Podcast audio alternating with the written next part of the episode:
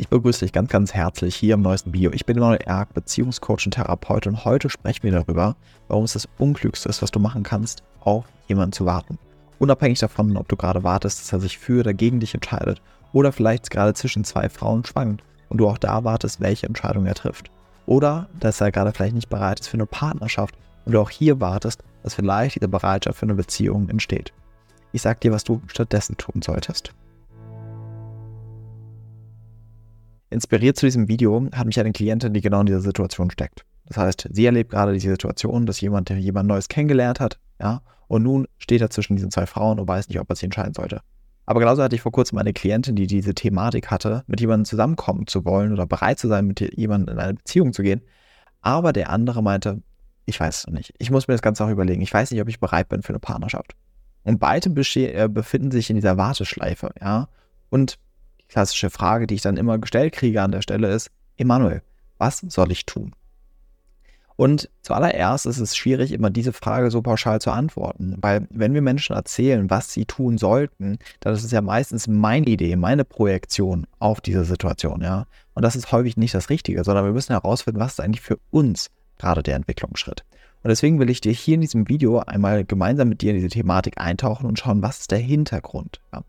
Weil was auch hier wieder uns deutlich werden muss, ist halt, wenn wir in so einer Warteschleife stecken, ist auch das immer keine zufällige Situation, sondern diese Situation schafft eine bestimmte, eine bestimmte Umgebung, ein bestimmtes Milieu für einen Entwicklungsschritt, den wir gehen können in unseren eigenen Bindungs- und Beziehungsmustern. Aber ich sage schon mal vorab, dieser Entwicklungsschritt beinhaltet nicht herauszufinden, wie lange kann ich auf jemanden warten. Das Interessante ist, dass wir nie aus Zufall in bestimmten Konstellationen landen und nie aus Zufall bestimmte Ideen zu, einer, zu so einer Situation oder so einem Moment haben. Weil ich könnte jetzt zehn verschiedene Frauen genau in deine Situation stecken und es würde ziemlich sicher zehn verschiedene Reaktionen auf das Ganze geben. Das heißt, wir reagieren auf äußere Umstände abhängig davon, wie unsere Prägung ist, wie unsere früheren Erfahrungen sind. Weil es ist ja erstmal das Interessante. Da ist jemand, der ist nicht bereit, mit dir in Beziehung zu gehen. Da ist jemand, der schwankt zwischen noch zwei anderen Frauen, ja, und ist gar nicht bereit, wirklich dir Sicherheit und Commitment zu geben. Und normalerweise würde das eine Irritation auslösen, dass man sich denkt, so, stimmt denn hier nicht? Ja, wie kann das denn sein? Ja, das heißt, normalerweise wäre ich mir selbst so wichtig, dass ich das nicht aushalten würde, dass ein anderer mich so auf eine Warteposition setzt, ja, dass jemand mich in so eine Konstellation bringt dass es für mich total schmerzhaft wäre, enttäuschend oder mich sogar wütend machen würde, ja, dass ich merke, hey, das ist eigentlich nicht okay, dass du so mit mir umgehst.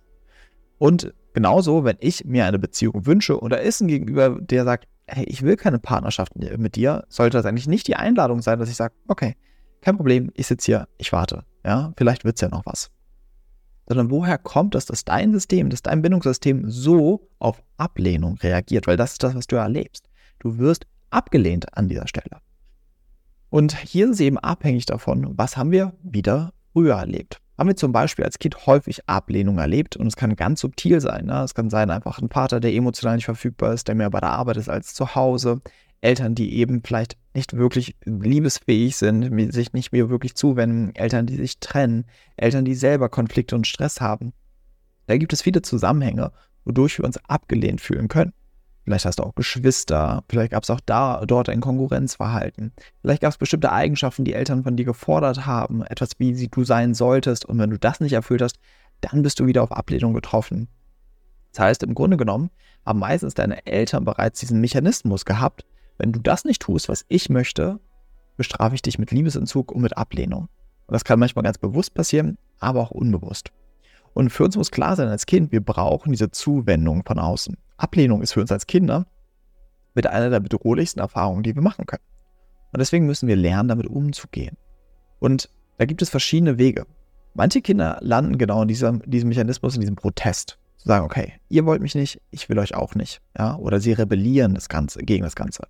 Bei dir wird es ziemlich sicher eine andere Thematik gewesen sein.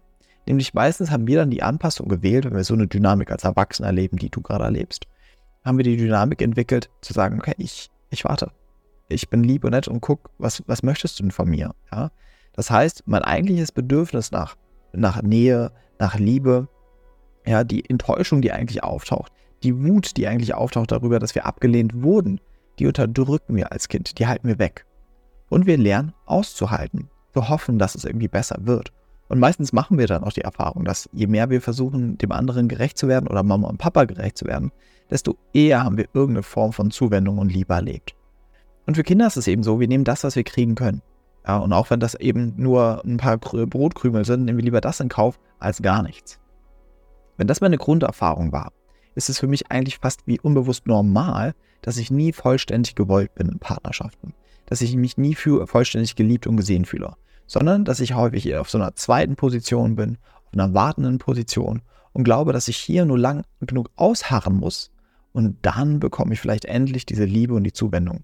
Und was du vielleicht schon gemerkt hast, ist, dass das eigentlich nur wieder und wieder und wieder enttäuscht wird. Dieser Moment wird nicht kommen. Und nun kommen wir zu dem Schritt, was du jetzt eigentlich machen solltest. Hier geht eine kleine Unterbrechung im Video, weil ich habe noch eine Einladung für dich. Wenn du merkst, diese Themen begeistern mich und du kannst dir vielleicht selber vorstellen, in dem Bereich als Beziehungscoach zu arbeiten oder du möchtest dich in dem Bereich weiter fortbilden, dann habe ich genau das Richtige für dich, nämlich die Ausbildung zum zertifizierten Beziehungscoach. Denn daneben, dass ich natürlich Klienten als Beziehungs- und Paarcoach begleite, bilde ich schon seit mehreren Jahren mittlerweile weit über 100 Beziehungscoaches aus. Also wenn du mehr Infos zur Ausbildung willst, schau einfach vorbei auf emanuelerg.com slash Ausbildung und vielleicht bist du dann in der nächsten Ausbildung dabei. Weil wenn wir in solchen Situationen landen in unserer Beziehung oder Beziehungsdynamiken, ist es wichtig, sich den, schon die Frage zu stellen, was ist der Entwicklungsschritt, der eigentlich hier auf mich wartet? Was ist die Entwicklungsaufgabe, die hier für mich möglich ist?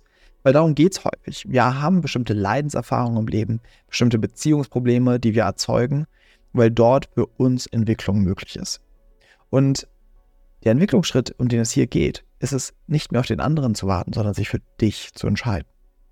Und das ist wirklich leichter gesagt als getan. Weil wenn du aus dem Ganzen aussteigst und nicht mehr die wartende Position einnimmst und nicht das Ganze aushältst, wirst du in Kontakt kommen mit den Ängsten, mit dem Schmerz, den du als Kind nicht aushalten konntest und von dir weghalten musstest. Und das wirst du vielleicht merken, wenn du dir das nur mal vorstellst, zu sagen, okay, ich mache das Ganze hier nicht mit. Ja, ich steige aus dem Ganzen aus. Dass du gleich merkst, jetzt wird es irgendwie eng in mir. Das macht mir irgendwo auch Angst. Ich weiß nicht, wie es weitergeht. Ich fühle mich hilflos. Was ist, wenn es die falsche Entscheidung ist? Was ist, wenn ich ihn damit quasi irgendwie so unter Druck setze? Was ist, wenn er sich genau deswegen nicht für mich entscheidet? Und wenn ich nur länger gewartet hätte, dann hätte er sich für mich äh, entschieden, ja? Und vielleicht gehen die ganze Zeit solche Gedanken durch den Kopf. Das ist alles Teil des Musters. Das ist alles Teil dieser früheren Erfahrung. Ja, dass das jetzt alles auftaucht. Und nun ist die Frage, folge ich dem Ganzen? Vermeide ich wieder diese Gefühle? Oder setze ich mich wirklich in der Wurzel damit auseinander? Ja? Und hier geht es auch eben darum, dass du guckst, warte mal, wo habe ich das hier auch im Ursprung erlebt? Woher kenne ich diesen Schmerz? Wo habe ich schon mal um diese Liebe gekämpft? Was zeigt sich hier? Was brauche ich eigentlich an diesem Punkt? Und häufig kann es eben schwierig sein, wenn dich das Ganze hier emotional überfordert, das mit dir allein zu machen. Weil hier muss uns auch klar sein, das ist ja die Wurzel der Thematik, mich allein gelassen zu fühlen, ja. Und das ist nochmal immer der, der Punkt, wo es sinnvoll ist, eben professionelle Unterstützung, wie zum Beispiel im Rahmen des Beziehungscoachings zu haben. Deswegen haben wir auch immer Einzelsitzungen, in denen wir Klienten natürlich mit begleiten, weil wir dort eben wirklich eins zu eins denjenigen betreuen können und in dieser Phase, wo wir uns vielleicht allein überfordert fühlen, ein Kontaktangebot machen, dass wir bereit sind und diese Person unterstützen in dieser Zeit und du dort eben nicht allein bist, wo du als Kind alleine warst. Und hier kommen wir zum nächsten Entwicklungsschritt. Häufig kommen wir eben genau in solche Momente, wie jetzt die, über die wir hier in diesem Video sprechen, und wir kommen wieder mit diesen Gefühlen in Kontakt und fühlen uns daran einsam und verloren. Und da kann es eben ein weiterer Entwicklungsschritt sein, nun endlich jemanden zu finden, der da ist für mich an dieser Stelle. Ein Gegenüber, was unterstützend ist für mich an dieser Stelle, ja. Und das können manchmal Freunde, Bekannte sein, ja, aber in den meisten Fällen ist es mit denen auch wieder schwierig, weil die häufig selbst so in, involviert sind und das Ganze ohne halt irgendeine Idee für dich haben, die irgendwelche Tipps geben und dir sagen, was du tun solltest, dich trennen solltest, nicht machen solltest. Es ist nicht, was es braucht, sondern es braucht jemand, der präsent ist mit dir, der dich emotional begleitet, der dir Raum gibt. Und das ist in den meisten Fällen eigentlich eben nur durch Coaches und Therapeuten in dem Maße wirklich möglich, weil sie wirklich neutral sind, weil sie wirklich offen, neugierig sein können für das, was in dir auftaucht und das Ganze nicht bewerten und dort nicht mit reingehen. Und dann können wir eben eine neue Erfahrung machen, dass dort eben diese Verletzung auftaucht. Ja? Und es nicht nur diesen potenziellen Partner gibt, der mir das scheinbar lindern kann, sondern es auch andere Menschen gibt, mit denen ich mich darüber austauschen kann, darin zeigen kann und diese emotionalen Themen wirklich verarbeiten kann. Und das verändert dann letztendlich etwas. Dann beginnst du eigentlich wieder zurückzufinden in, wie wir das sagen, in dein erwachsenes Ich. Und dann siehst du drauf und dann wirst du dir genau diese Frage stellen, warte mal, ist das eigentlich hier für mich stimmig? Und welche Frage ich dann auch immer gerne diesen Frauen stelle, ist halt, wenn du eine Tochter hättest würdest du für deine Tochter diese Konstellation wollen? Was würdest du deiner Tochter an dieser Stelle raten? Würdest du sagen, warte auf diesen Mann, bis er sich irgendwie entschieden hat? Oder würdest du sagen, nein, du hast etwas anderes verdient? Das ist nicht eine stimmige Situation, in der du verbleiben musst. Und der letzte Punkt, der hier eben der entscheidende und der spannende ist. Häufig ist es, je klarer du sagst, das will ich und das will ich nicht, desto mehr verstärkst du in deinem Gegenüber, dass der sich wirklich endlich entscheidet je mehr du in dieser wartenden Position bist und dieses, hm, ich mache das schon mit und das wird schon irgendwie, desto mehr wird der auch sein Muster fortsetzen. Weil auf der anderen Seite, der hat ja sein eigenes Bindungsmuster. Nämlich, ich kann mich nicht entscheiden, ich kann mich nicht einlassen. Angst vor wirklicher Nähe, Angst vor wirklichem Commitment, das sind seine Thematiken, die dort auftauchen, ja. Und habe ich jetzt dann wieder ein Gegenüber für ihn, die einfach alles mitmacht und die wartet, ja, dann werde ich auch weiter in meiner Spirale bleiben. Das heißt, häufig ist es wichtig, dort klar zu sagen, hey, das ist das, was ich möchte. Ist das mit dir möglich oder ist das nicht möglich? Und ja, wir können sagen, dass es irgendwie dem anderen die Pistole auf, der, auf die Brust setzen. Aber wenigstens kommt es dann endlich zu einer Entscheidung. Und wichtig ist aber hier, dass wir eben bereit sind, beide Varianten in Kauf zu nehmen. Denn wenn du die ganze Zeit versuchst, den anderen nur dazu zu manipulieren, dich zu wollen, wirst du dich in dem ganzen Prozess verlieren. Aber wenn du bereit bist zu sagen, mir ist es wichtig, bei mir zu bleiben, mir ist es wichtig, authentisch zu bleiben, mir ist es wichtig, erwachsen zu bleiben in dem Ganzen. Und ich als erwachsene Frau, ich habe die Möglichkeit, beides auszuhalten. Ob wir jetzt zusammenbleiben oder nicht. Und das Interessante ist, wenn du diese Aufgabe für dich löst, wenn du diesen Entwicklungsschritt gehst, kann das entweder dazu führen, dass doch etwas aus sich wird, oder dass du endlich den Raum schaffst für jemanden, der bereit ist, für ein Commitment, der bereit ist, mit dir in Beziehung zu gehen. Und ich kann das deswegen sagen, weil ich etliche Frauen genau in diesem Weg betreut habe, begleitet habe und das selbst in eigenen Augen gesehen habe. Ja, das ist möglich.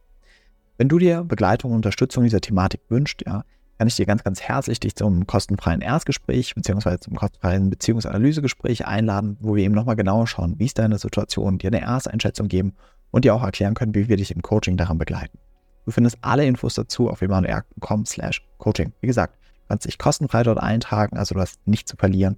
Also deswegen, wenn du merkst, okay, da ist eine Resonanz, dann lass uns einfach mal sprechen und schauen, wie wir dir am besten helfen können. Ich freue mich, dass du diesen Podcast bis zu Ende angehört hast und ich hoffe, du konntest einiges für dich mitnehmen. Und ansonsten würdest du mir noch einen riesen Gefallen tun, hier am Ende des Podcasts, wenn du dir ein paar Sekunden Zeit nimmst und diesen Podcast bewerten würdest mit einer 5-Sterne-Bewertung auf Spotify oder auf iTunes, wo immer du diesen Podcast hörst. Weil durch deine Bewertung können noch mehr Menschen diesen Podcast hören und der Podcast kann noch mehr Leute erreichen. Also nimm dir gerne diese paar Sekunden und ich freue mich auf deine Bewertung. Also bis dahin, wir hören uns im nächsten Podcast. Dein Emanuel.